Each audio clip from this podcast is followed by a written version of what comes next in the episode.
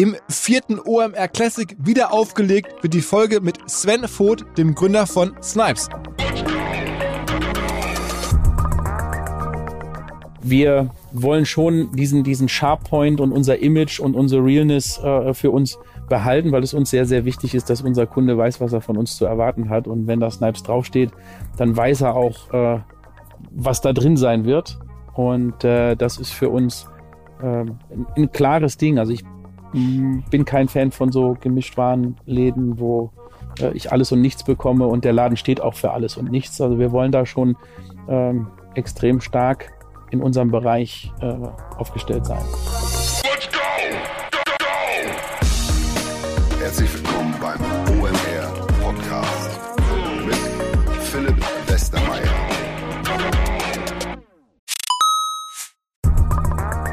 Ihr werdet euch wahrscheinlich fragen, warum unser Partner SalesViewer hier so oft im Podcast wirbt. Aber das ist relativ einfach zu erklären, denn wenn wir hier mittels Podcast Reichweite für SalesViewer erzeugen, dann besuchen natürlich auch hunderte von Menschen die Website von SalesViewer und SalesViewer kann dann mit dem eigenen Tool die Website-Besucher oder deren Firmen vor allen Dingen mit Klarnamen entschlüsseln. Also Podcast-Werbung führt zwangsläufig zu immer mehr Website-Besuchern und Website-Besucher lassen sich in Firmen Klarnamen von SalesViewer entschlüsseln und zu neuen B2B-Kunden machen. Und natürlich auch wir bei OMR sind sehr zufrieden mit SalesViewer nicht nur als Kunde, sondern auch als Partner. Wir setzen deren Tool ebenfalls ein zur eigenen B2B-Lead-Generierung und entschlüsseln damit die Website-Besucher von OMR, OMR Reviews oder anderen Tochterfirmen. Man sieht einfach, wer eure Webseiten besucht hat und wofür sich potenzielle Kunden interessiert haben. Neben uns, also OMR, sitzen aber auch noch deutlich größere Firmen wie Stepstone, Avato Systems, Sport5, Talon One oder die Vodafone-Tochter Grand Centrix bereits auf SalesViewer und generieren damit täglich neue B2B-Leads. SalesViewer ist bekanntlich auf unserem hauseigenen Software-Bewertungsportal OMR Reviews das bestbewertete Tool in gleich drei Kategorien und kann jederzeit kostenlos getestet werden. Wer also sehen möchte, wer auf der eigenen Website drauf war und diese Person dann am besten zu Kunden verwandeln möchte, der kann das alles kostenlos ausprobieren. salesviewer.com slash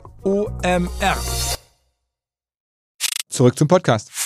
Die Idee bei den OMR Classics ist es ja, Folgen aus den letzten Jahren, die ich sehr eindrucksvoll fand, wieder neu aufzulegen, weil viele Hörer dazugekommen sind, die diese Folgen vielleicht verpasst haben. Das hat bei Dieter Bohlen super geklappt.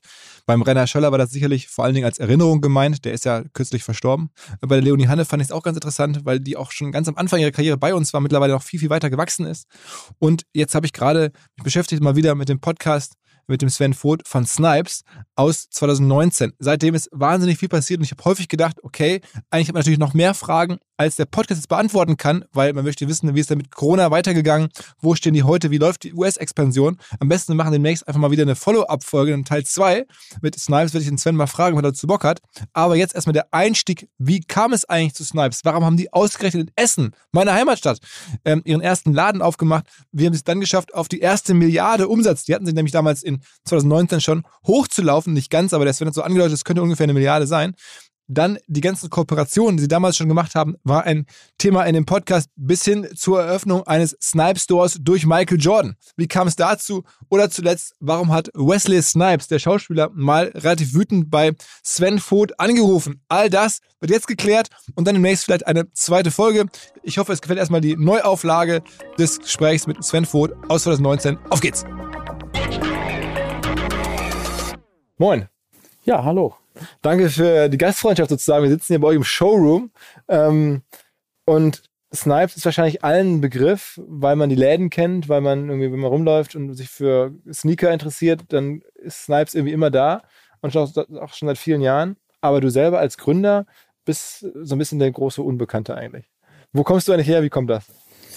Ähm, ja, ich komme gebürtig aus Lübeck, bin mittlerweile, ich glaube, 25 Jahre in, in Köln und äh, ja, habe das Unternehmen 1998 äh, tatsächlich in Essen gegründet, also hier im, im Ruhrgebiet im Nordrhein-Westfalen. Und äh, ja, habe bis jetzt nicht, nicht so viel die Nähe zur, zur Presse oder zur Öffentlichkeit gesucht. Also erzähl mal so ein bisschen, was, was du vor Snipes gemacht hast. Ich wollte ursprünglich nach dem Abitur eigentlich Umwelttechnik studieren und würde jetzt wahrscheinlich Klärwerke bauen und äh, bin jetzt in einem, äh, ja, in eigentlich meinem favorisierten Bereich gelandet zum Glück und äh, habe neben dem Abitur immer gejobbt in im Sneaker verkaufen, im äh, Mode verkaufen und bin bei einem Unternehmen damals, International Sports, was es heute nicht mehr gibt, mit Sitz in Hamburg, äh, gelandet.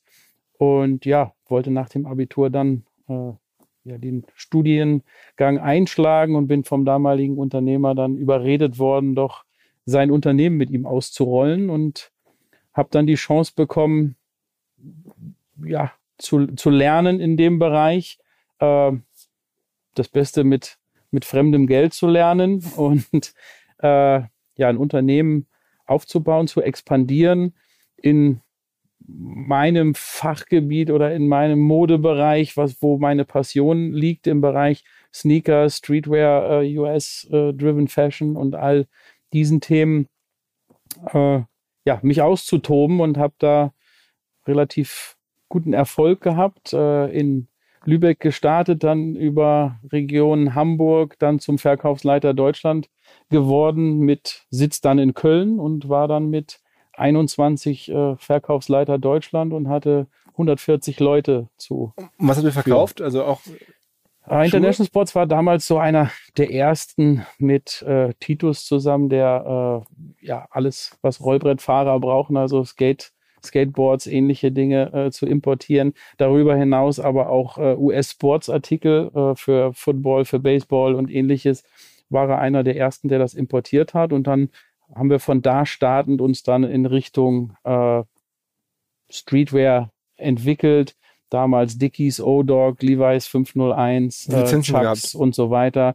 Ähm, haben wir eingekauft, äh, dann über internationalen Einkauf, was äh, damals noch notwendig war, weil es noch nicht alle Vertriebe gab. Und haben das dann verkauft und haben da, glaube ich, eine, eine ganz neue Tür aufgemacht. Also die Firma verkauft? Oder, oder? Nee, wir haben, also ich habe das in den, in den Geschäften verkauft, durfte dann äh, äh Filialen eröffnen mhm.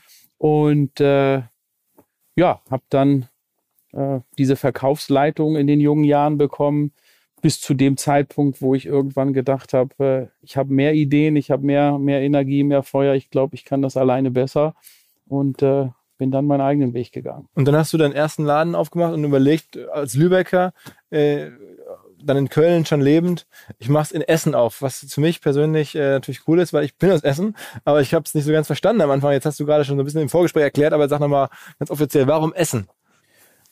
Ja, grundsätzlich äh, gab es International Sports dann in mehreren Städten in Nordrhein-Westfalen schon und äh, ich wollte jetzt nicht gleich meinem ersten oder meinem letzten Arbeitgeber da äh, groß Konkurrenz machen und da in, in Konflikte kommen und habe mir dann Nordrhein-Westfalen angeguckt, was wir an äh, potenziellen Städten haben und Essen mit über 600.000 Einwohnern, eine der, der Top 5, 6 äh, Städte Deutschlands, äh, bot sich da an und äh, da habe ich auch dann gleich ein gutes Ladenlokal gefunden und äh, so ist es dann Essen geworden. Also richtig Downtown, Essen, Innenstadt. Limbecker Straße, ja. ja, ja genau. Und wie schafft man es dann, dass man so einen, so einen Laden, das kriegen ja noch viele hin, aber dann der nächste Schritt. Wie, was war dann sozusagen die, wahrscheinlich die überhaupt größte Hürde überhaupt, dann irgendwie in die Fläche zu gehen und mehrere Läden zu machen?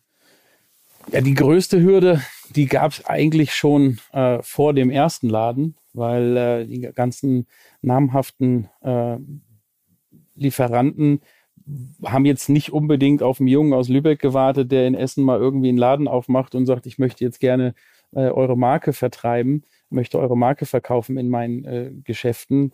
Da hat mir natürlich fast jede Marke gesagt, zeig mal erstmal, äh, zeig uns mal, äh, wie so ein Laden dann aussehen wird, was du da machst. Und äh, nachdem ich das das sechs, siebte Mal gehört habe, habe ich gedacht, ja, wie soll ich zeigen, wenn mir wenn mir keiner was gibt. Und äh, so musste ich mich dann natürlich äh, ja um die B-Marken bemühen und habe dann äh, einen Store aufgemacht mit vielen Brands, die es heute gar nicht mehr gibt und äh, die damals auch nicht jeder Zum kannte. Beispiel?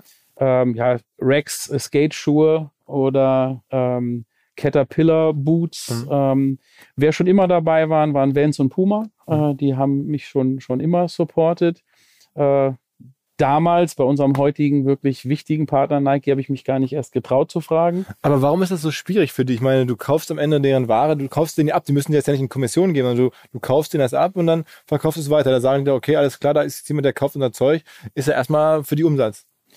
Äh, ja, so funktioniert unser Geschäft heute schon mal gar nicht mehr, aber damals auch schon äh, nicht wirklich. Da geht es natürlich um Allokationen, da geht es um äh, Distributionsstrategien und ähnliches. Da gibt es dann schon Händler in der Stadt und äh, da wartet man jetzt nicht unbedingt auf einen neuen Laden von äh, einem Jungen, wo man jetzt auch noch nicht weiß, ob der erfolgreich sein wird, ob der seine Rechnung bezahlen kann und ähnliches. Mhm. Ja, also da muss man sich dann tatsächlich auch ein Stück weit bewerben um, mhm. äh, ums Produkt.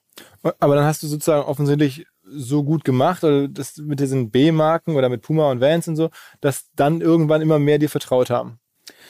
Ja, also wir, oder ich, ich bin halt damals dann mit diesen B-Marken einigermaßen ins äh, äh, gute Fahrwasser gekommen, habe das äh, Unternehmen oder das, diesen einen Laden dann äh, ganz gut betreiben können und äh, habe dann aus den, aus den Erträgen des ersten Ladens äh, dann den zweiten aufgemacht. Wie sind so die Economics bei so einem Laden? Was kann so ein Laden da in Essen für Umsatz machen, wenn man das gut macht?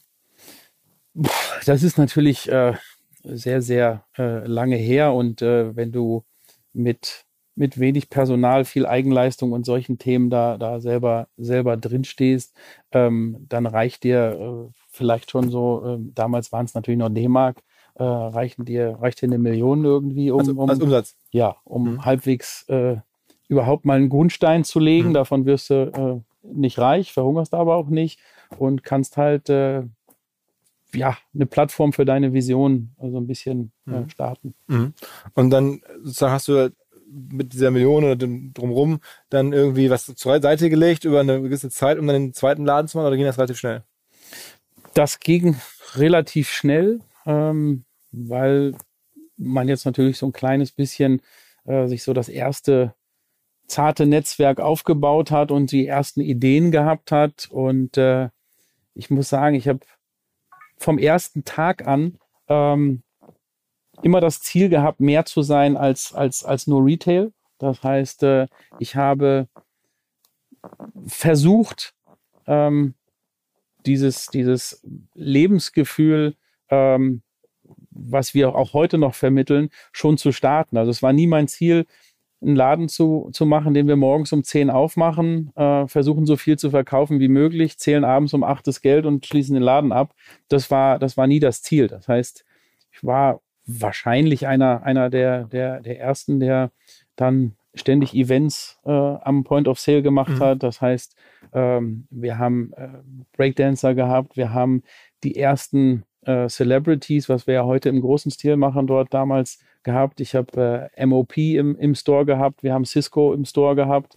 Äh, all diese Dinge. Und da haben wir, glaube ich, was, was ganz Neues äh, äh, gestartet, wo ähm, ja, es sich anbot, das zu, zu multiplizieren. Wo war der zweite Laden? Der zweite Laden war dann in Leverkusen. Okay. Und dann ging es von Leverkusen nach mal kurz zu den ersten drei, Nach Düsseldorf und nach Bonn. Okay, also schon westdeutsches Ding dann. Ja, ja, ja, absolut.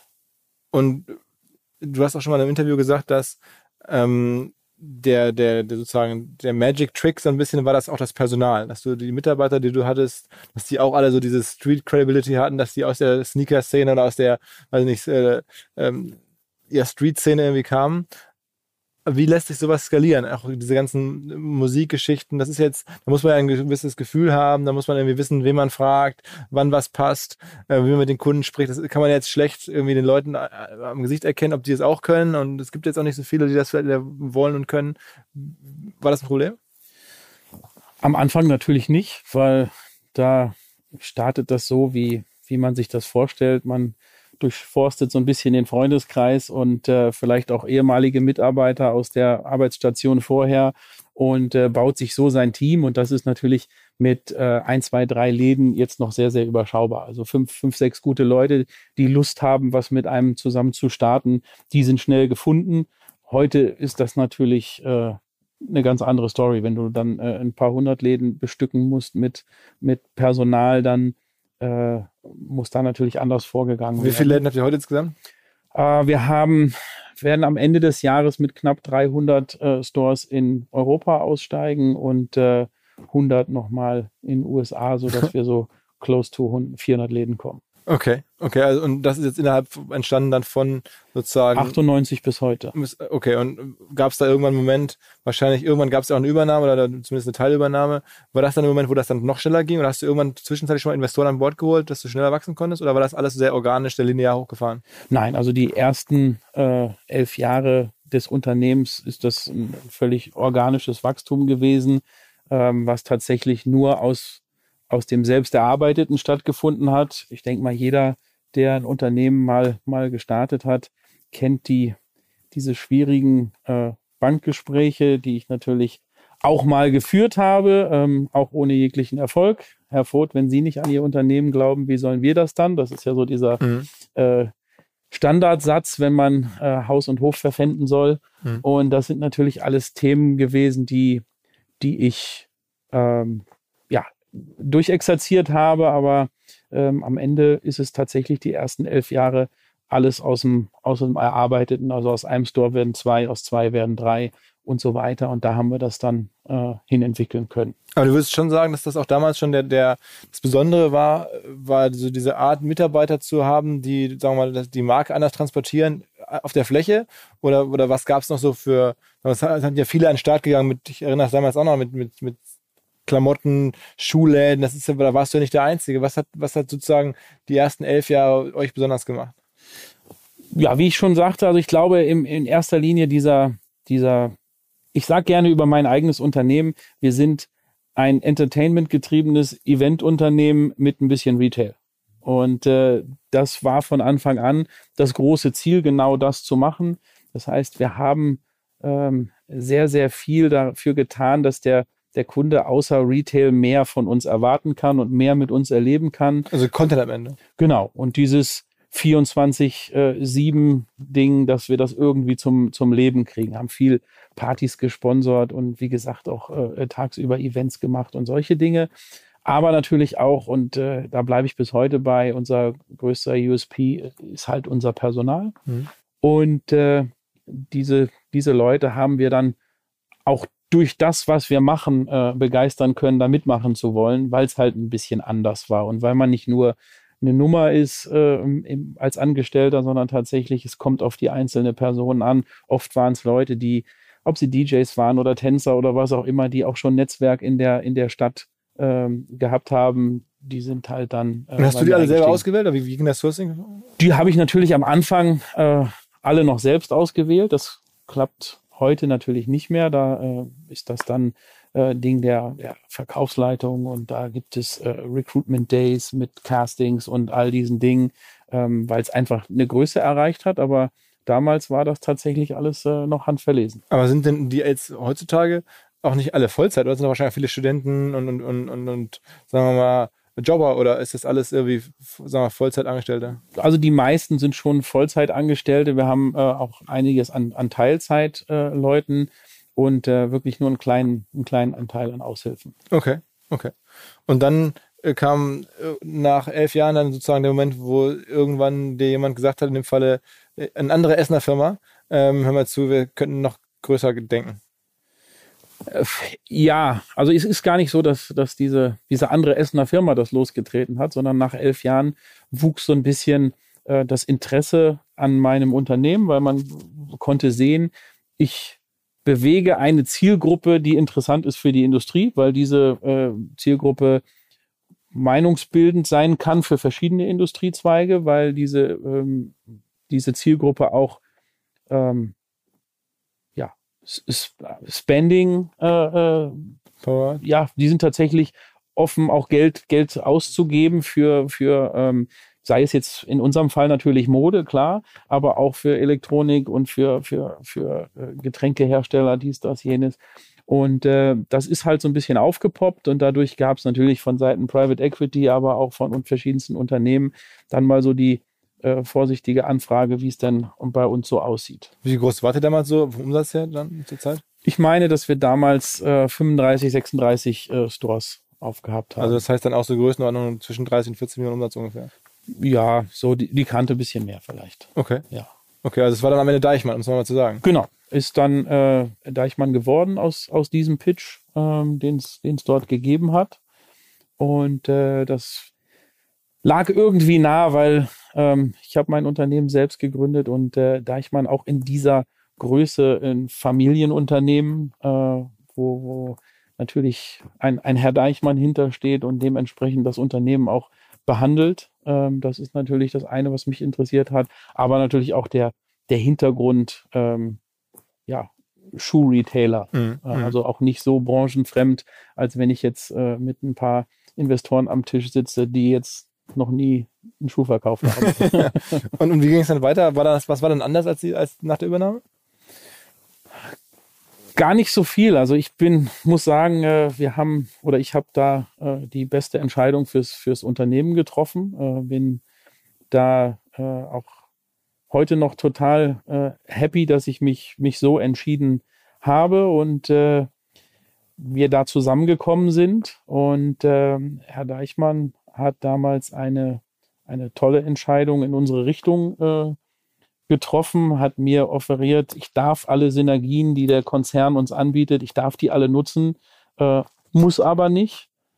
Und natürlich noch äh, ja dieses Backing, was wir dann bekommen haben, also tatsächlich einen, einen so großen äh, Konzern im Rücken zu haben und natürlich andere Möglichkeiten zu haben. Und ich musste mehr oder weniger für mich selbst auch, äh, für, für mein eigenes Verständnis diese Entscheidung so treffen, denn ich war an so einem Punkt, wo ich festgestellt habe, go big or go home. Ähm, so 35 Läden, das kriegst du alles noch hin, aber das dann wirklich zu multiplizieren, international zu gehen, ähm, da waren meine eigenen Taschen dann doch vielleicht nicht tief genug und deswegen ähm, ja war es. Würdest du wieder so machen?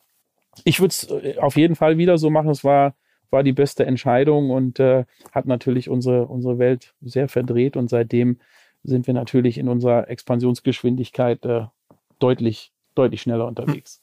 Wie macht denn das eigentlich, wenn ihr so einen Laden auswertet? Also wenn jetzt man sich vorstellt, ihr macht jetzt ganz viele Läden auf, relativ schnell, gibt es da irgendwie so einen, so einen Check, wo du sagst, okay, das muss irgendwie in der Fußgängerzone sein, das muss so und so gelegen, da muss eine U-Bahn in der Nähe sein oder gibt es da irgendwie Kriterien oder guckst du diese Läden an oder wie, wie geht man da vor?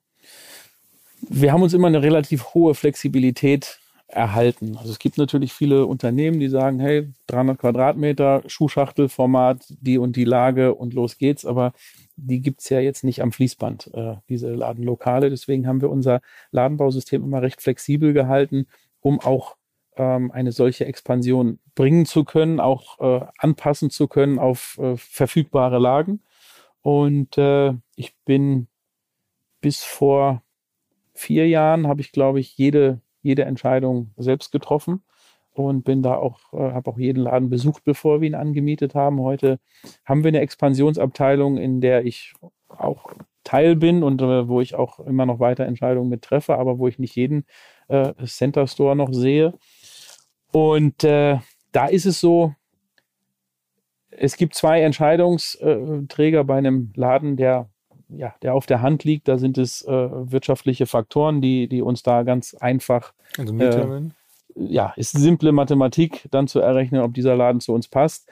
Aber es gibt auch Läden, äh, wo es um eine ganze Menge äh, Bauchgefühl geht und äh, das lasse ich auch zu und darf, darf das auch weiterhin zulassen und das ist sehr cool und dadurch entstehen auch immer wieder im Portfolio von Snipes wirklich besondere Läden, wo nicht nur externe, sondern auch interne manchmal fragen, ob ich irgendwie, äh, ob ich da irgendwie äh, einen, wilden Tag gehabt habe in der Anmietung.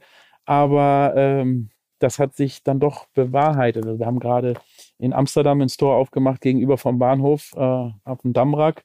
Das ist nicht mal eine Retail-Lage gewesen. Äh, und äh, da ist sonst nur Souvenirs und, und, äh, und Essen. Und äh, das ist aber der hochfrequentierteste Punkt in ganz Holland, weil alle Leute aus dem Bahnhof äh, strömen. Und da haben wir uns dann mal gedacht, wir probieren das mal. Und das ist, äh, ist ein Riesenerfolg zum Beispiel. Mhm. Oder keine Ahnung, wenn Leute nach Kassel fahren und auf der Treppenstraße unseren Laden entdecken, da weiß auch keiner, warum wir da sind. Aber ähm, das hat toi toi toi auch immer funktioniert und das waren gute Bauchentscheidungen. Was ist denn das beste oder der best funktionierendste Laden all time bislang? Ja, ich sag mal, ähm, da muss man jetzt ein kleines bisschen abwarten. Grundsätzlich ein gesetzter Markt wie in Deutschland ist es dann, wie wahrscheinlich bei jedem Einzelhandelskonzept, ist es München. Mhm. Ähm, das ist ganz klar. Die größte Überraschung aller Zeiten ist wahrscheinlich Hamburg gewesen, weil das auch eine Entscheidung gewesen ist. Äh, ja, ihr kommt aus Hamburg, kennt also Direkt den Laden sicher Mönckebergstraße. Der ist damals nicht zu vermieten gewesen, das ehemalige Lampenpredigerhaus, was eigentlich jeder kennt in Hamburg. Aber durch die Europapassage dachte man, die Leute kürzen dort ab von der Mönckebergstraße auf die Bergstraße und die Ecke da oben ist tot und über die Straße geht sowieso keiner. Und äh, das ist einer unserer absoluten Top, Top, Top-Läden und auch, ich denke, das kann man auch über das eigene Konzept mal äh, sagen, schon ein, ein, Hamburger Symbol irgendwie, was, was jeder kennt, diesen mhm. Laden. Mhm. Und äh, den wollte damals auch keiner. Mhm. Okay. Erzähl mal so ein bisschen, wenn ihr da jetzt diese ganzen, also ihr hattet schon über Jahre sozusagen Testimonials. Also ihr habt Menschen in die Läden geholt, gibt Bilder, weiß ich, Nowitzki in den Läden, äh, viele US-Superstars. Ähm, hast du dir da selber einfach dafür Geld bezahlt, dass sie da hinkommen? Oder war das so das Netzwerk? Oder wie habt ihr das gemacht? Grundsätzlich ist es natürlich, dass wir das überhaupt hinkriegen, ist natürlich ein Ergebnis äh, langjährigen äh, Networkings. Äh, wir haben ein Netzwerk aufgebaut in die Musikindustrie, äh, in die Modeindustrie, in die Sportindustrie, wo wir natürlich dann äh, Möglichkeiten haben, über verschiedenste äh, Wege mit solchen ähm, Celebrities in Kontakt zu kommen. Manchmal äh, hilft auch der ein oder andere Markenkontakt, äh, weil natürlich auch die Marken wie Nike oder Adi oder ähnliche, die natürlich auch äh, Testimonials unter Vertrag haben, da können wir die, haben wir die verschiedensten Wege. Und, okay. Aber es ist nach wie vor ein bisschen eure DNA, immer mal wieder so Läden zu aktivieren, in dem da besondere Leute auftauchen. Ja, absolut. Absolut. Und äh, meine, wir haben vorhin über Hamburg gesprochen. Das ist wahrscheinlich unser All-Time Classic. Ist jetzt schon ein paar Jahre her, ist 2006 gewesen, aber äh, Michael Jordan hat ja da unseren Store eröffnet. Das hat es weltweit sonst nicht gegeben. Er ist in äh, Nike Towns gewesen, aber noch nie bei einem unabhängigen Händler.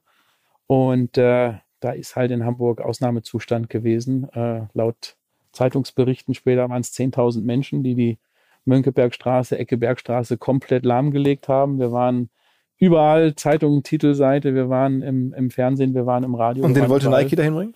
Ähm, wir haben das mit Nike zusammen äh, realisieren können und äh, das war das Aufregendste, was wir bis jetzt tatsächlich gemacht haben, weil Michael Jordan ist Repräsentant des amerikanischen Volkes das heißt, äh, die CIA ist vorher gekommen und hat drei verschiedene Anfahrtsrouten vom Flughafen zum Laden gecheckt.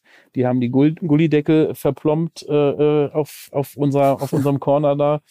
Und äh, das ist also eine, eine minutiöse, detaillierte Planung gewesen, wie wir sie bis dahin uns gar nicht hätten vorstellen können. Und äh, die Leute sind halt ausgeflippt. Also die Polizei hat versucht, da irgendwie uns mitzuhelfen. Wir hatten 60 Securities da und äh, das war out of control. Also größter, okay. größter Moment und Michael Jordan ist natürlich auch, ich denke, für alle äh, Sport, Sneaker, Streetwear, äh, whatever Fans einfach äh, immer noch, würdest du sagen? Das, das, das Maß aller Dinge. Immer noch? Ja. Also das war schon ein, ein Augenblick, wo du auch die Ehrfurcht bei allen Leuten gesehen hast. Also da stand ein Augenblick irgendwie so die Welt still, als er dann äh, dort gekommen ist. Aber würdest du sagen, dass es immer noch so gilt?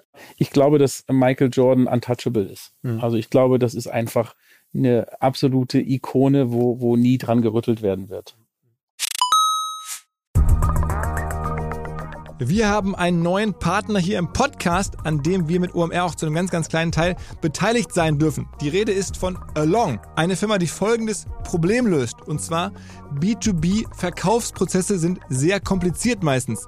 Es werden verschiedenste Materialien hin und her geschickt, Präsentationen, Videos, Angebote, Case Studies, Kalkulationen in verschiedensten Iterationen mit verschiedensten Menschen in den jeweiligen Verteilern. Ihr kennt es alle, E-Mail-Schleifen, E-Mail-Ping-Pong. Das macht den Prozess häufig kompliziert und zieht ihn sehr in die Länge. Und vor allen Dingen gibt es gar keine Insights aktuell über das Verhalten der Käufer. Also man sieht gar nicht als jemand, der das Angebot unterbreitet, was auf der Gegenseite so passiert. Und genau das ändert jetzt Along. Die bauen die sogenannten Along Spaces, also digitale Sales Rooms, in denen alle Materialien hochgeladen werden können, in denen sich die verschiedensten Parteien austauschen können. Es entstehen einfach drei Vorteile. Man muss nicht mehr in irgendwelchen E-Mails nachsuchen. Angebotene Lösungen und Zahlen und Grafiken können schnell überall in Meetings geteilt werden. Und als Verkäufer sieht man natürlich, wer wann sich über welche Sachen informiert hat, worauf zugegriffen hat. Und man kann Informationen auch live anpassen. Along funktioniert also hier wie ein Co-Pilot, analysiert das Engagement der Interessenten und stellt sogar Empfehlungen für den nächsten Schritt zur Verfügung. Technisch aufsetzen kann man das alles in wenigen Minuten, auch mit dem jeweiligen eigenen CRM verbinden.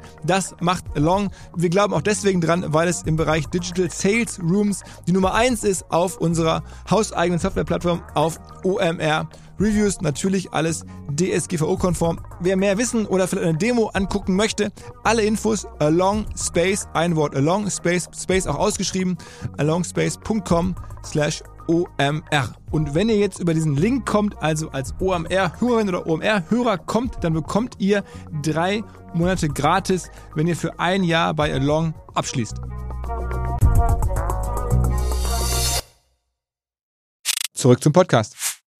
Sag mal, äh, jetzt ist ja mittlerweile viel Gerede über Amazon und Digitalbusiness und ihr macht weiter vor allen Dingen Läden und wollt auch weiter wachsen.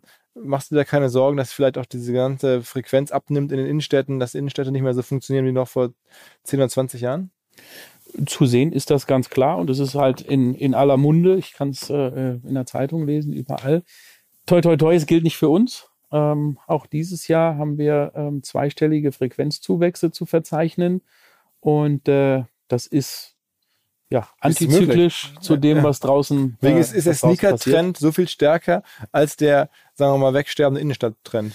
Ah, das glaube ich nicht zwingend, weil äh, man muss ja schon sehen, dass der, der Wettbewerb ist ja da und der Wettbewerb ist ja groß. Also wenn es einfach nur darum ginge, einen Sneaker ins Regal zu stellen, ähm, das können ja auch viele andere.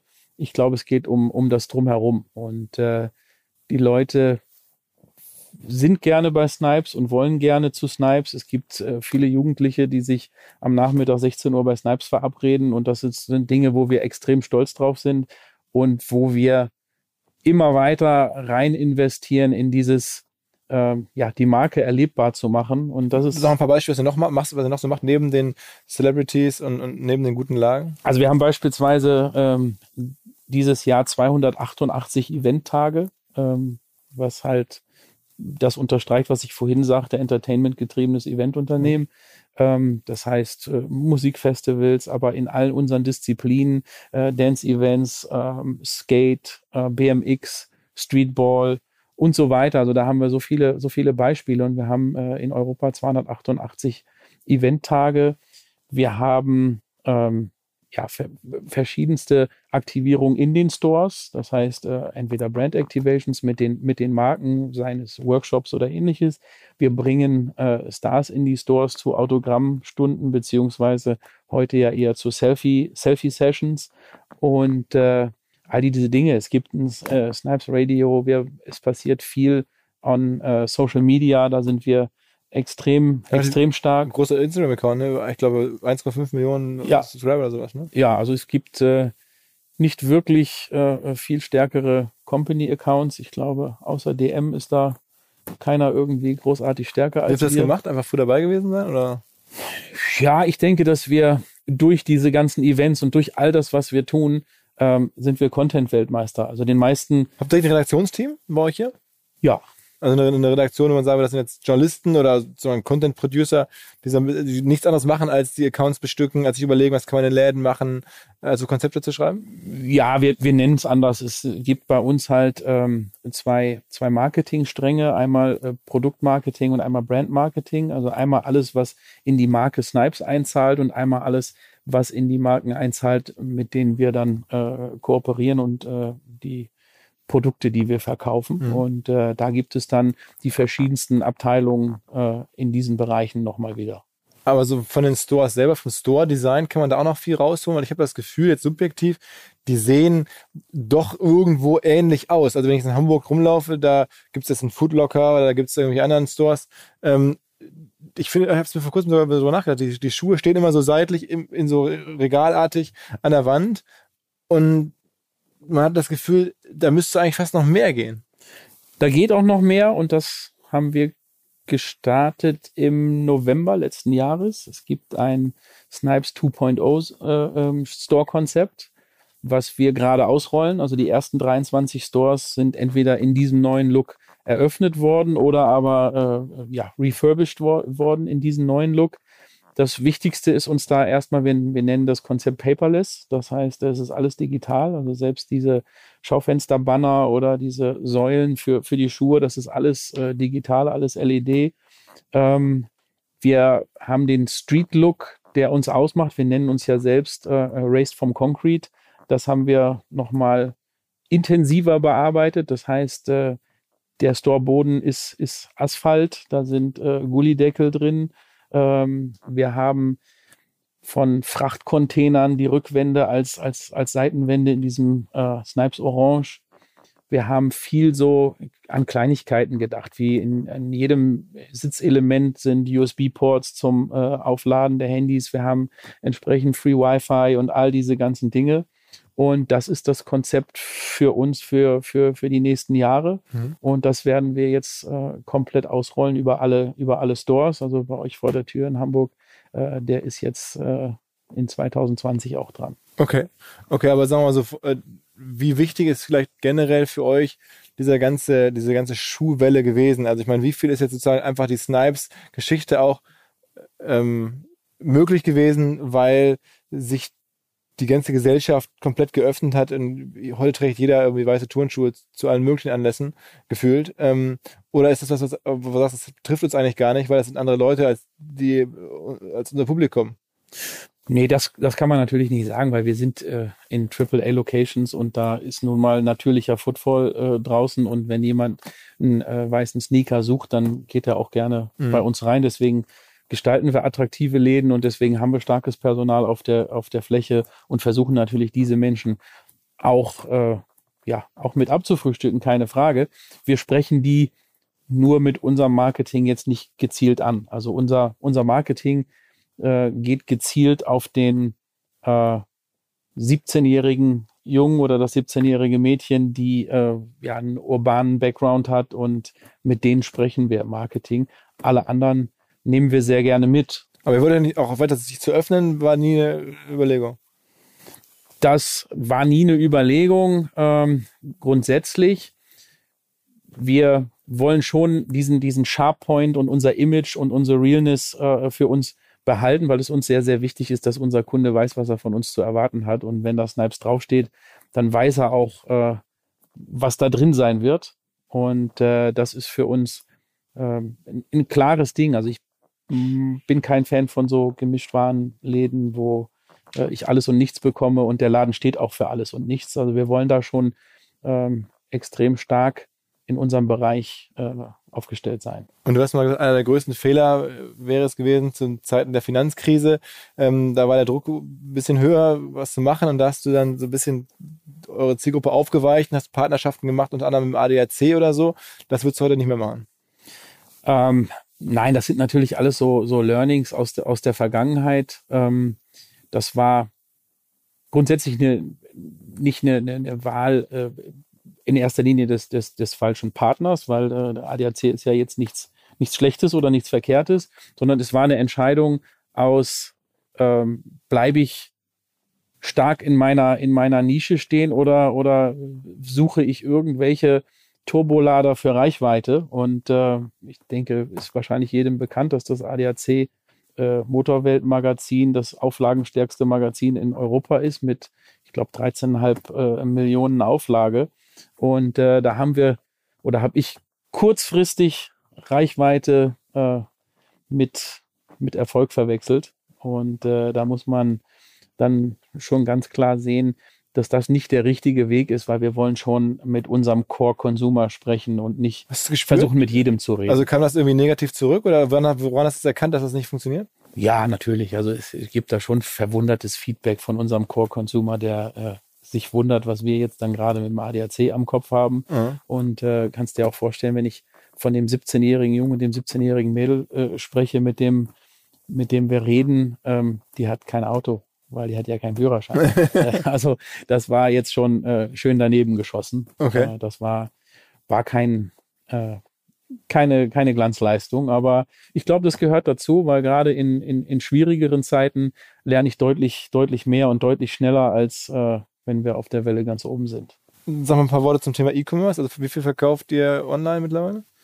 Ähm, gut, dass du das äh, oder dass wir heute zusammensitzen, weil für uns ist heute ein ganz, ganz äh, wichtiger Tag. Wir sind heute online gegangen mit unserer neuen E-Com-Plattform. Äh, wir haben uns nach äh, Jahren jetzt für, für die Salesforce-Plattform entschieden und äh, sind damit Salesforce äh, ja, an den Start gegangen und haben heute um 9 Uhr morgens unseren Release des neuen Online-Shops gehabt. Und das war eine der größten Investitionen der, der Firmengeschichte bisher. Und äh, wir haben jetzt das große Ziel, uns, uns Richtung 30 Prozent entwickeln zu wollen mit dieser neuen Plattform. Wirklich mit E-Commerce-Anteil. Mit E-Commerce-Anteil, ja. Aber die Läden gehören euch alle, da gibt es keine, ähm, keine ähm, Franchise-Nehmer, die sich darüber beschweren oder so? Nein, nein, nein. Also unsere Stores sind alle owned und wir werden auch durch dieses Ziel, online mehr zu wachsen, auf keinen Fall äh, unser Store-Wachstum verlangsamen. Aber kann man online noch so gut wachsen, jetzt gegen eine Zalando oder so, wo man eigentlich meint, das ist das Sneaker oder Turnschuh oder Fashion ist eigentlich schon da, About You und so weiter? Ähm, da bin ich absolut überzeugt von. Äh, zum einen ähm, durch, durch eine klare, klare Abgrenzung im, im Auftritt, im Image, im Assortment und all, all diese, diese Dinge. Ich meine, Zalando äh, versucht natürlich äh, alles abzubilden und das machen sie auch äh, sehr gut. Ähm, wir wollen da in unserer, äh, ich nenne es jetzt mal Nische, obwohl es eigentlich ein bisschen größer ist als eine Nische, wollen wir aber schon bestehen. Und äh, wo wir vorhin schon drüber gesprochen haben, als Content-Produktionsmaschine haben wir natürlich auch immer äh, eine Menge Argumente und eine Menge gute Stories, äh, die auch social zu verbreiten, um Leute äh, auch auf unseren Store zu lenken. Aber es ist ja auch noch, vielleicht kann man sagen, wenn ihr jetzt aktuell macht, ihr glaube so 180 Millionen Umsatz? Mm, das ist eine recht alte Zahl. Was ist die aktuelle Zahl?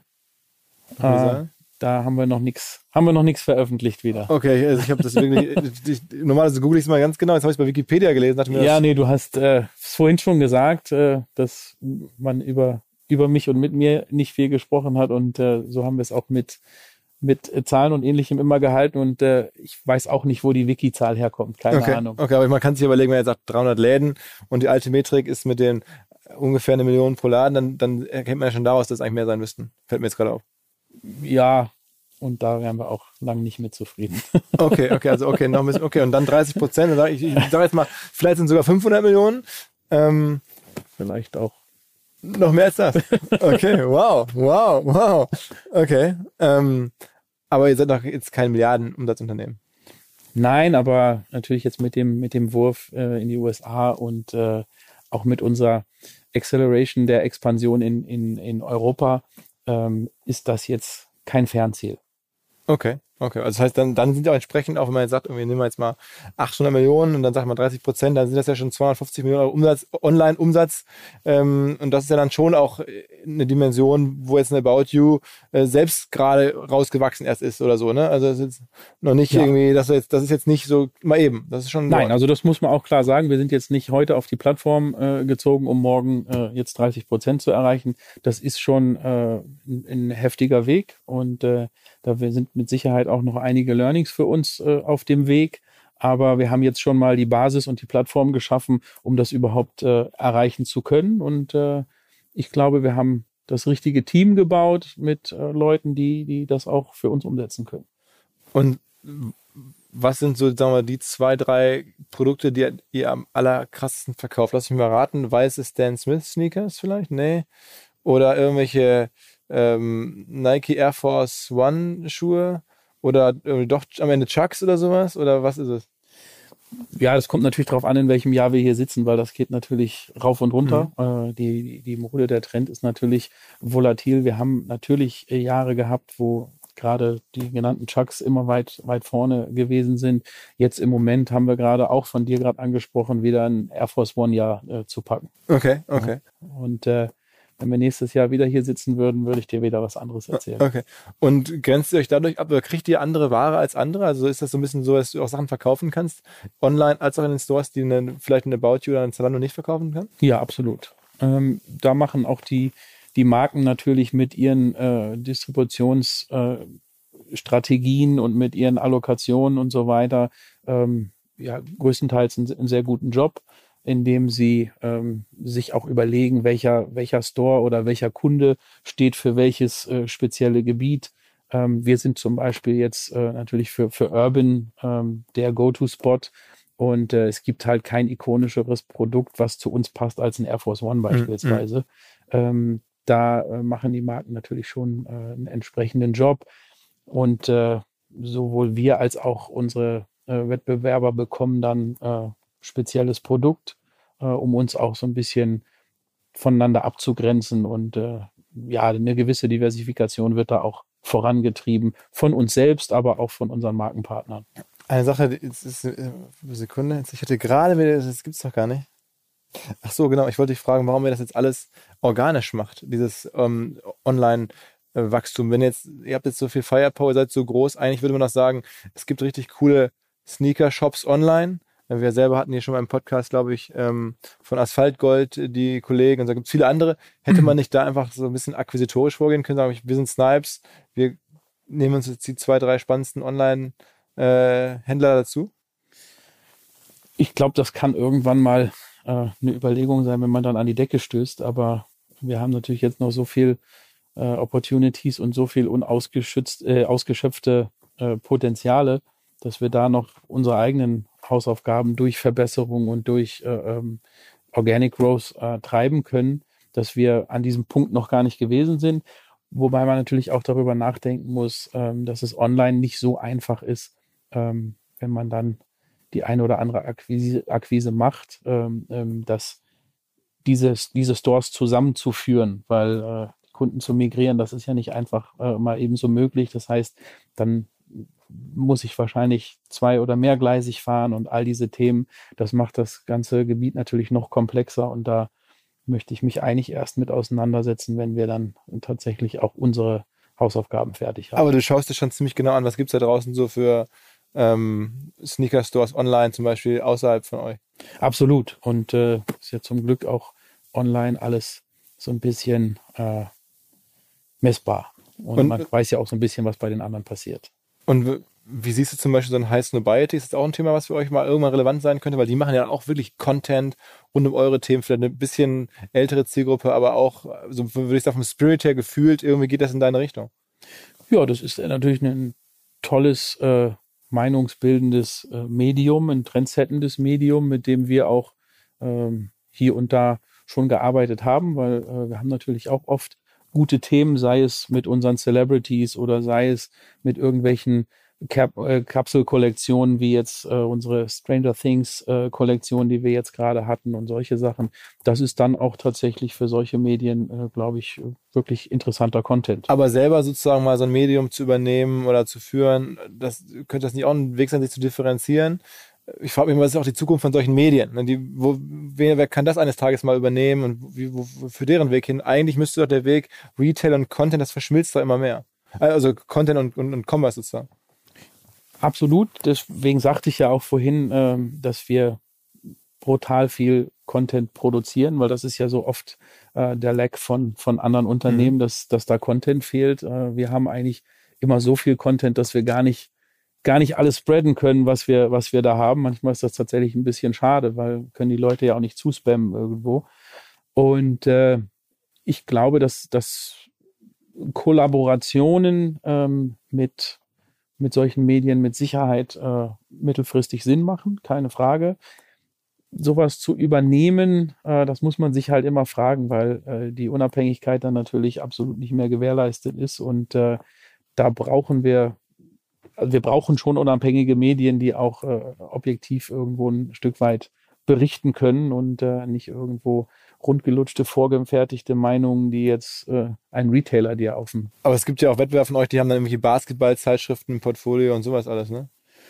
Ja, das gibt es. Äh, ähm, macht vielleicht auch Sinn, wenn ich dann in, in so einer eng gefassten Nische äh, sitze, das dann so zu machen. Ähm, ja, liegt fast auf der Hand. Mhm. Ja, aber ist jetzt für uns dann doch, ähm, da sind wir dann doch zu breit gefächert, dass wir jetzt eine spezielle, äh, ein spezielles Medium unbedingt besitzen müssen. Wie viel Prozent von eurem Umsatz ist eigentlich Schuhe? Wir sind so bei 60 Prozent äh, Schuhanteil und äh, damit fühlen wir uns, uns auch sehr wohl.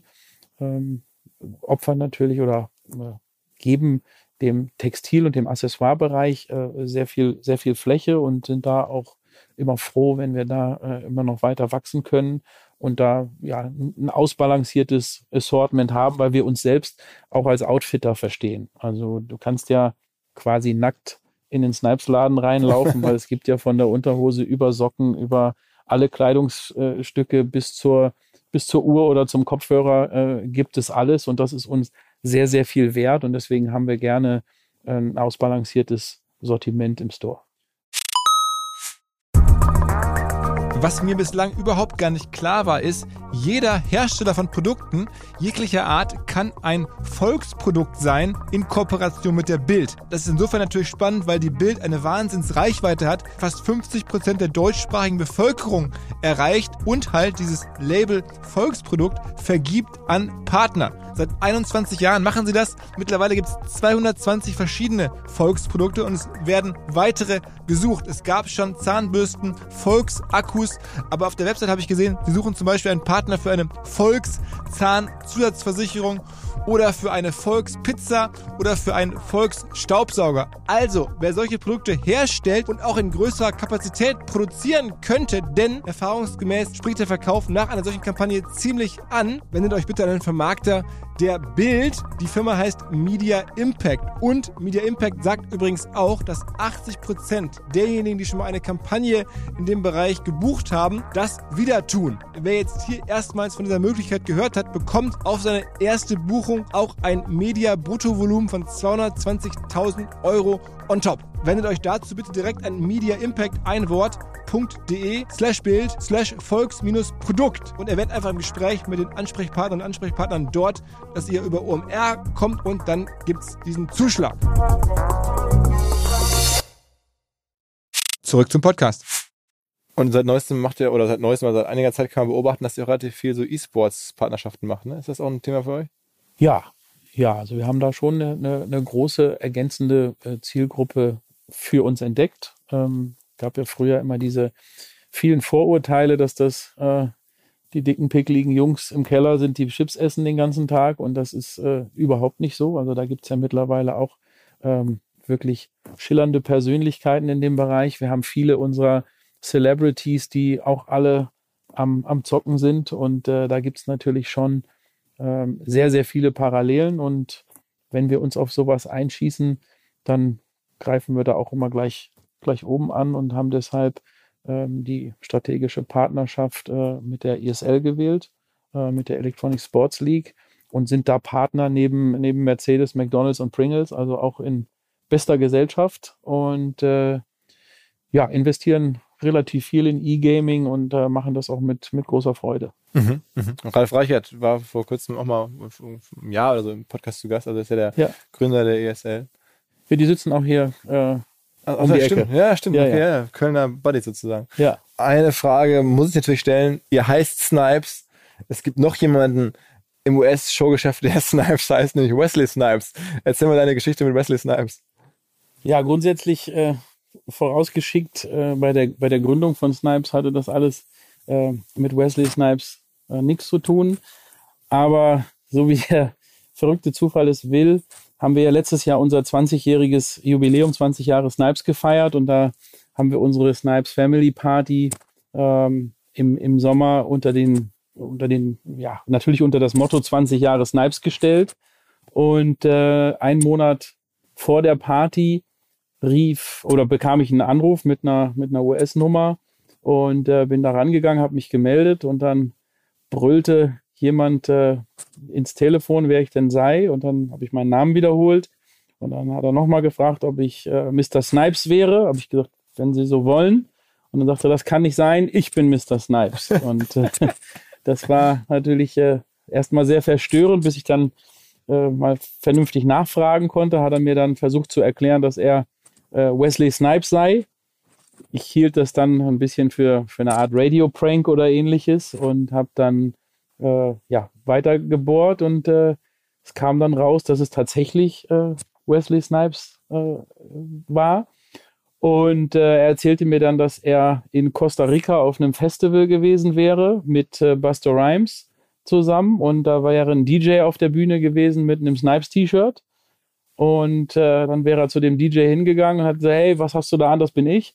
Äh, und dann sagte der, nee, das ist hier mein, mein Snipes-T-Shirt irgendwie. Und dann sprang Buster Rhymes ein, der das Jahr, nein, zwei Jahre davor auf unserer Snipes Family Party performt hat für, für unsere Mitarbeiter. Sagte Buster Rhymes, nee, das sind ein paar Jungs äh, in, in Deutschland, die da so ähm, Sneaker und, und Streetwear-Läden haben. Und äh, sagte, das gibt's ja nicht. Und dann war zufällig eine Musikpromoterin äh, dort vor Ort, die äh, mich kannte, beziehungsweise unseren Marketingleiter und die Nummer rausgegeben hat. Und so ist das dann über drei Ecken, ist die Nummer dann bei ihm gelandet und er hat mich dann angerufen.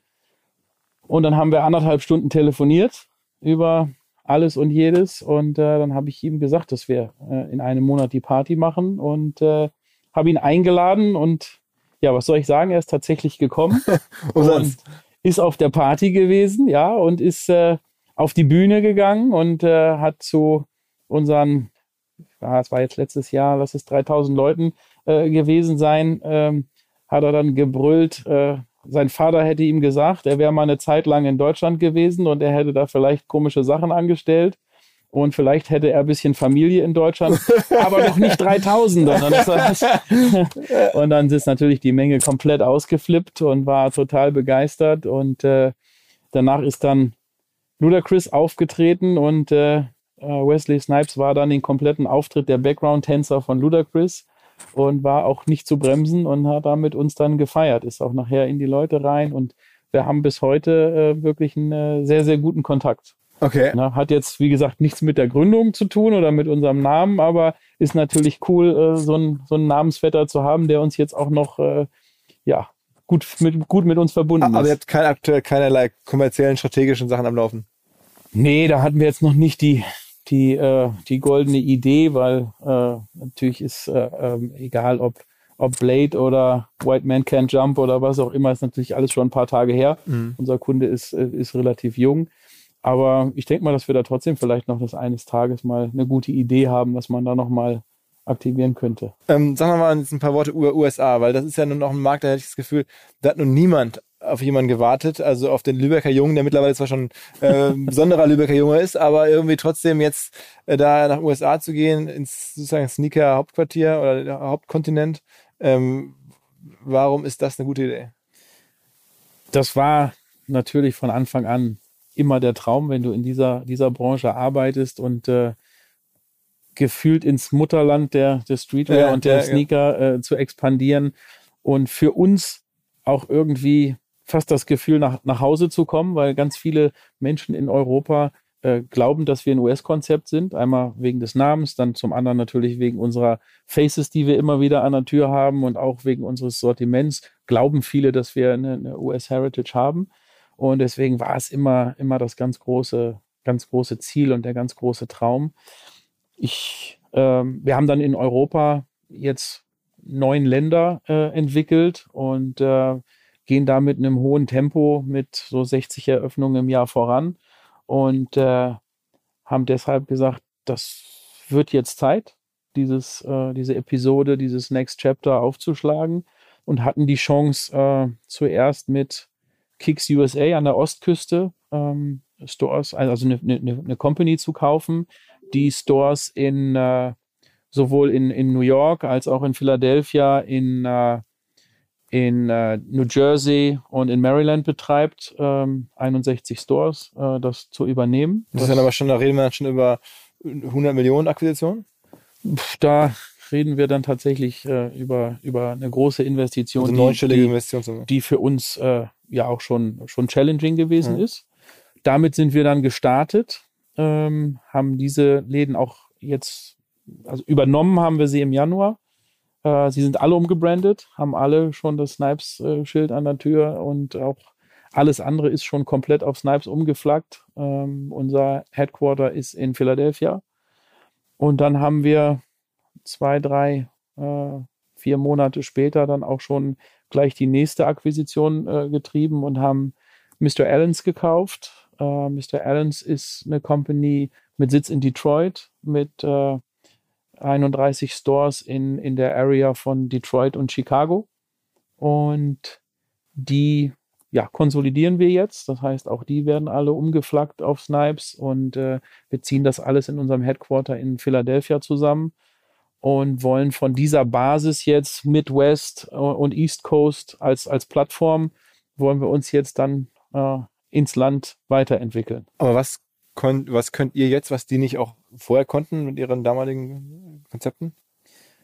Das ist eigentlich ganz lustig, dass diese, diese Frage ähm, eigentlich fast jeder in Europa stellt, weil wir alle ein Bild von Amerika haben, was es eigentlich so gar nicht gibt. Das heißt, äh, ich würde schon sagen, dass die Retail äh, Landscape in, in Europa fast ein Stück weit äh, entwickelter ist als, als in den USA noch. Ähm, und natürlich gibt es da die großen Platzhirsche, ähm, die, die, die dort schon, schon einiges an Stores haben. Aber da ist teilweise sogar mehr Luft für neuen Retail als in Europa. Mhm. Und mit einer guten also mit viel Content, mit einer guten äh, Storytelling-Maschinerie, mit einem super Store-Konzept, gerade mit unserem 2.0, was dann auch richtungsweisend sein kann, ähm, treffen wir da echt. Äh, es wirkt ja erstmal antizyklisch. Man ja. denkt sich so ins Mutterland der Sneakers zu gehen, ins Mutterland von Amazon und E-Commerce zu gehen. Ja. Ähm, das ist irgendwie, kann auch aus der Ferne betrachtet keine gute Idee sein. Aber wenn man es dann aus der Nähe anschaut, dann sagst du antizyklisch zwar, aber passt trotzdem. Ja, vor allen Dingen, weil wir es halt äh, ein Stück weit anders machen. Also die, ähm, dieser, dieser Marketing, Entertainment, Event Approach, den macht da keiner. Ach, Footlocker also, nicht, oder so? Footlocker macht da eher eher so ähm, Aktivierung am POS, also dass sie ihren, ihren Laden entwickeln und dass sie mal einen NBA-Player in den Laden holen und so weiter. Aber so ähm, ja, Off-Location-Events oder solche Dinge oder ähm, Festivals oder in diese ganzen Disziplinen, in denen wir heimisch sind, äh, dann zu entwickeln und solche Sachen, das, das macht da eigentlich keiner. Also auch, auch ein Footlocker nicht. Und äh, da treffen wir gerade auf, auf breite Zustimmung und äh, wachsen, da, wachsen da schnell, haben jetzt äh, DJ Khaled in, in ein, zwei Stores gehabt für, für ähm, Selfie-Session, solche Dinge. Wir haben das MIA gesponsert, das Made in America Festival mit 100.000 Besuchern. Ähm, das hilft auch, dass sozusagen Leute bei dem Festival eure Marke sehen und dann in euren Store reinkommen. Da geht es natürlich voll um Brand Awareness, den Leuten erstmal die Marke näher zu bringen, äh, die Marke zu zeigen und im besten Fall auch die Marke ein Stück weit erklären zu können. Also wir haben dann einen großen Shop dort, wir haben verschiedene Aktivierungen äh, von einer Fotobooth über ein Riesenrad und sonst irgendwas. Also wirklich, ähm, in Amerika musst du halt schon bold reingehen und das machen wir halt auch. Mhm. Ähm, wie wichtig sind für euch eigentlich, du hast jetzt hier, während wir sprechen, ein Snipes äh, Hoodie an. Äh, sind Eigenmarken wichtig für euch? Ähm, wir haben neben der Eigenmarke Snipes einige Lizenzen. Ich, äh, äh, wir sind äh, der globale Distributeur oder Lizenzinhaber ähm, für für Kalkanei. Wir haben die Europa-Lizenz für Fila. Äh, wir besitzen noch ein, ein, zwei andere Marken wie Buffalo beispielsweise und ähnliches. Das ist für uns ein sehr, sehr wichtiges ähm, Vehikel. Die Eigenmarke an sich, da ist für uns das Allerwichtigste, dass wir es geschafft haben, mit all diesen Dingen, über die wir jetzt gerade äh, auch ausführlich gesprochen haben, eine Marke zu entwickeln. Und das ist der ganz große Unterschied ähm, zur Branche. Also Snipes ist heute eine Marke und nicht der Name eines Retailers. Unsere Wettbewerber, da ist es eigentlich so, dass, dass es immer der Name des Retailers ist. Wir haben mit all diesen Events, mit all diesem äh, Marketing, mit all diesem Content, mit all dem, was wir tun, mit diesem Erlebbarmachen der Marke, mit diesem 24-7-Kontakt, haben wir halt eine Marke aufgebaut. Und äh, das ist auch für die USA neu. Und das äh, ermöglicht uns da einiges und hat uns auch in Europa dahin gebracht, äh, wo wir jetzt sind. Sagen wir mal ein paar Worte zu dem Thema Drops, weil das ja im Marketing gerade so ein äh, heißes Thema ist, dass man irgendwie Leute dazu bringt, in Schlangen anzustehen, sehr viel Aufmerksamkeit auf irgendwie eine Neuerscheinung zu lenken. Also ist das was, was ihr auch bei euch auch passiert? Also wo in euren Stores Sachen erstmalig limitiert verkauft werden oder so? Ja, ich sag mal, das hat das hat's immer gegeben. Äh, was sich verändert hat, ist, ist die Taktung. Ähm, das kommt halt jetzt äh, schneller. Grundsätzlich sind wir schon, schon eher Fans davon, weil äh, das bringt immer Energie in, in, den, in den Marketplace irgendwo, die Marken äh, pushen und wir, wir selber auch äh, sehen zu, dass wir eine Story ans Produkt äh, hängen, dass wir ein gewisses Storytelling aufbauen für diese speziellen Produkte. Diese speziellen Produkte werden natürlich von den Kunden als äh, ja, noch wertiger und noch wertvoller äh, empfunden äh, durch den ganzen, äh, durch das ganze drumherum. Aber ähm, ich sehe das immer gerne so ein bisschen als als Kirsche auf der Sahne. Also ich möchte ein gesundes, äh, stabiles Core-Business haben und mich darüber freuen, wenn am Wochenende jetzt dann am Samstag ein Jordan rauskommt oder ein Yeezy oder was auch immer, ähm, der dann uns zusätzlichen Traffic und zusätzlichen äh, äh zusätzliche Sales generiert. Mhm das sehen wir dann so als, äh, als Sahnehaube. Das ist äh, sehr angenehm. Habt ihr eine Möglichkeit, sozusagen Wiederkaufsraten zu messen? Also wie so ein Onliner denken würde, der würde er sagen, okay, hier gibt es irgendwie Neukunden, ich muss versuchen, eine direkte Beziehung zu ihm zu haben, E-Mail-Adresse zu bekommen und dann weiß ich auch, wie häufig kauft der Schuhe. Also eine Zalando weiß ja ganz genau, wie oft ich bei denen shoppe oder was ich da kaufe. Äh, sind das sozusagen Denkweisen, die ihr auch mittlerweile habt, auch trotzdem auch hauptsächlich in Offline-Aktivitäten? Ja, ich, online hast du schon selbst gerade gesagt, ist das ganz klar. Das ist Daily Business. Äh, da arbeiten wir nicht anders als alle anderen. Ähm, stationär ist das für uns unser nächstes Riesenprojekt. Äh, wir haben jetzt eine, eine Kundenkarte draußen. Wir haben 1,8 Millionen Plastikkarten äh, draußen, die Leute äh, mit sich rumtragen. Und das wollen wir jetzt äh, für uns tatsächlich revolutionieren und wollen nächstes Jahr, April, Mai, so die Kante mit unserer App äh, rauskommen. Wir haben eine, eine App entwickelt, ähm, die, die zu uns passt wie, wie die Faust aufs Auge. Die soll so ein, soll zum Daily Habit werden für, für unsere Konsumenten, die ähm, soll quasi ja auch wie ein, wie ein Social, Social Hub funktionieren. Äh, man kann sich selbst auch reinladen mit dem neuen Outfit, was man gerade gekauft hat, kriegt da Response und so weiter. Das Wichtigste für uns ist aber, äh, dass es neben der Shopping-App dann auch eine, eine Loyalty-Funktion hat. Ähm, ich kann äh, neben Coins auch äh, Hearts sammeln. Ähm, diese Hearts kann ich äh, generieren, indem ich mit Snipes interagiere. Heißt, auf eins der vielen Events gehe, was Snipes gerade macht oder ähm, auf der anderen Seite etwas like oder kommentiere oder in welcher Art auch immer, äh, Art und Weise auch immer mit Snipes in, in Interaktion trete, kann ich diese Hearts sammeln und äh, die Coins bekomme ich halt über, über äh, ja, Sales. Mhm, mh. Okay, das heißt also wirklich jetzt Loyalty und App als neues großes Thema, auch im, im, im klassischen Retail. Absolut. Und äh, wir haben uns da so ein kleines bisschen orientiert an, an Fluggesellschaften, also Reward-Programmen äh, zum Beispiel. Und äh, haben da drei Stufen entwickelt, äh, Crowd, Crew und Core, ähm, wo du ja in verschiedene Stufen dich dann reinarbeiten kannst durch dieses Sammeln. Und äh, gerade in dem Core-Programm wollen wir dann diesen Leuten äh, Money Can Buy Experiences äh, bieten und da denke ich, haben wir auch wieder die Nase vorn, äh, Money Can't Buy Experiences auch überhaupt anzubieten. Durch Weil natürlich die Nähe zu den Stars, äh, Meet and Greets anzubieten oder sei es eine Fastlane oder das Konzert ist eigentlich ausverkauft und äh, du kannst da dann doch, doch noch rein. Habt ihr noch andere Testimonials demnächst, von denen man hören wird? Auf jeden Fall. Auf jeden Fall. Aber also, noch nichts, was du sagen könntest. Ähm, jetzt die die nächste äh, Kampagne äh, für, für Q4 ähm, ist Meek Mill. Ähm, oh, okay. Das War das ein Gefängnis raus quasi? Ja, und natürlich äh, für uns jetzt mit Home, äh, Home Office in, in Philly ah, ja, stimmt, ist stimmt. natürlich äh, der, der Philly-Artist überhaupt. Ja. Äh, das heißt, der Fanatics-Gründer hat ihn angeblich aus dem Gefängnis rausgeholt, habe ich gelesen. Ja, und äh, dementsprechend äh, scheint er ja auch da an Litz äh, beteiligt zu sein und also Geschichten. Also da ist sehr viel Rumors äh, unterwegs und das bot sich für uns an, da tatsächlich dann eine, eine richtig coole Kampagne. Also ich bin da auch auf äh, das Filmchen, was wir dazu produziert haben und auf den ganzen Content äh, recht stolz. Kommt der mal nach Europa auch? Eine tolle Geschichte. Ich denke mal, das äh, werden wir auch noch hinkriegen. Okay. Wow. Okay, das heißt dann letzte Frage, so Vision 2030, dann machst du möglicherweise immer noch ähm, Snipes, obwohl dann äh, Deichmann immer weiter sozusagen zugekauft äh, haben wird. So ist ja dir, glaube ich, angelegt, hast du im Vorgespräch erzählt. Ähm, dann ist es dann immer eine, eine komplette Deichmann-Firma, aber dafür eine, die äh, global unterwegs ist und du bist dann möglicherweise noch CEO.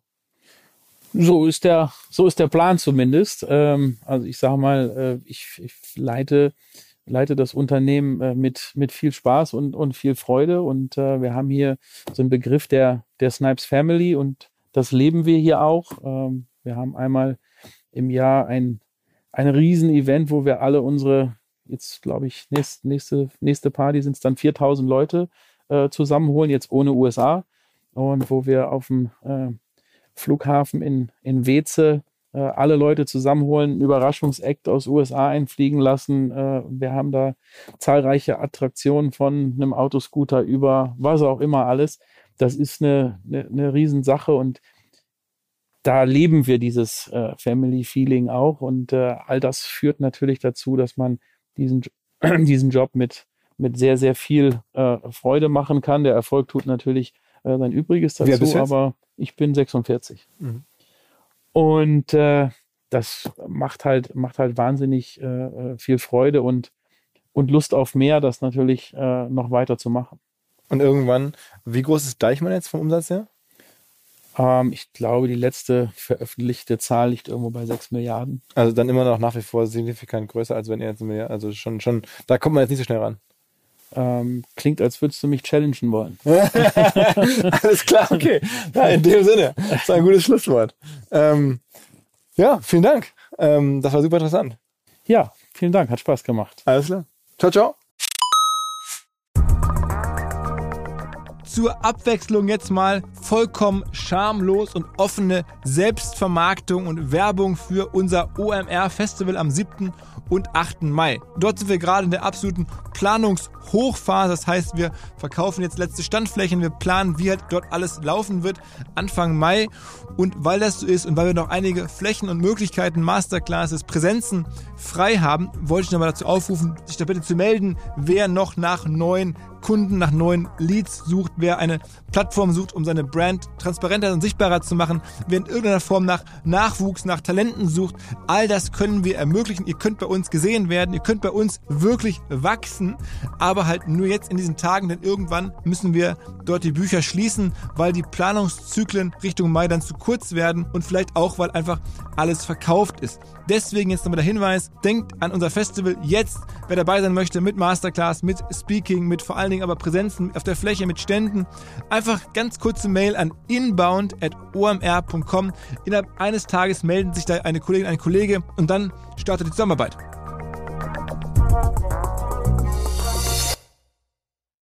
Zurück zum Podcast. Dieser Podcast wird produziert von Podstars bei OMR.